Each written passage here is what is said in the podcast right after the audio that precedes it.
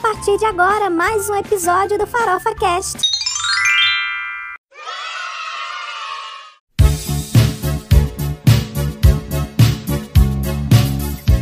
Oi, gente, tudo bem com vocês? Começa agora mais um episódio do Farofa Cast. Eu sou Luísa Gualberto, essa vozinha que vos fala.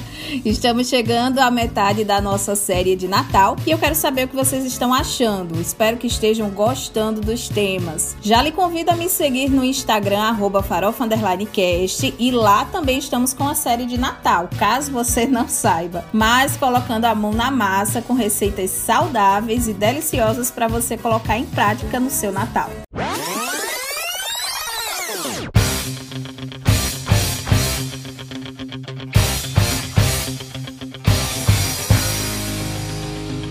Nesta semana, o tema do nosso episódio é tiro, porrada e bomba.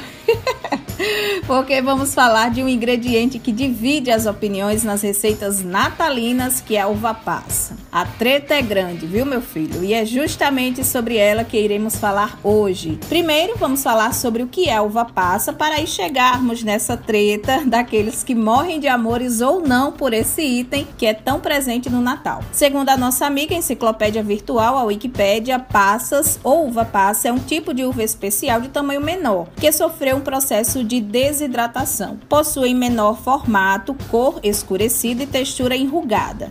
O processo natural parte da uva fresca que se coloca ao sol para desidratar. Depois, as indústrias processam esses cachos secos que passam por extração, em que são lavados, feito o processo de secagem e seleção final, até o empacotamento a granel. A uva passa é utilizada em massas de pães, bolos, tortas, pudim, salada de frutas, sorvetes ou consumidas como aperitivo. E aqui vale um acréscimo para as receitas de Natal.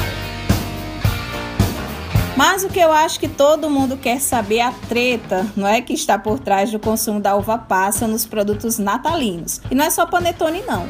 A galera capricha e coloca uva passa no arroz, farofa e por aí vai. Acho até que seja por isso a grande rejeição. E confesso que sou do time Passas Lovers.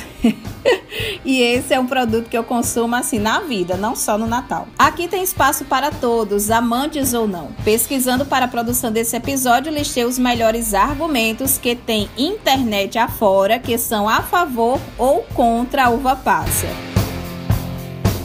gostei desde criança. A uva passa é perfeita no arroz, no panetone e no salpicão. Eu gosto porque dá um gosto diferente, adocicado. Amo uva passa no arroz, na farofa e na salada. Amo essa mistura do doce com salgado. Minha mãe e avó sempre colocaram no arroz de fim de ano e eu ficava catando para comer de uma a uma.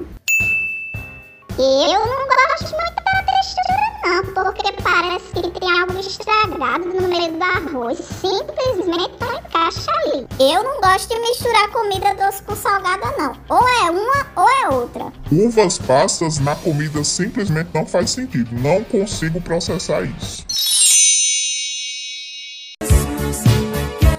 Mesmo para quem gosta ou não, é importante saber que as passas são benéficas para o nosso corpo, desde que não consumidas com exagero. E aliás, isso vale para tudo na vida. As passas são ricas em carboidratos, fonte de energia para o nosso corpo, vitaminas do complexo A e B, minerais como cálcio, ferro, potássio, magnésio, zinco antioxidantes que, de acordo com pesquisas, ajudam a desacelerar o processo de envelhecimento e até mesmo previnem o aparecimento de algumas doenças, como câncer. No mais, as uvas passas são alimentos nutritivos que valem a pena ser incluídas de alguma maneira na nossa alimentação. E comer passas não é de hoje não, viu? Tem-se relatos de que a uva passa é uma comida pré-histórica e em muitas sociedades era considerada como um presente dos deuses. Pois bem, uva passa é assim: tem quem ame, quem odeie, quem não se importe e quem nem sabe o que isso quer dizer.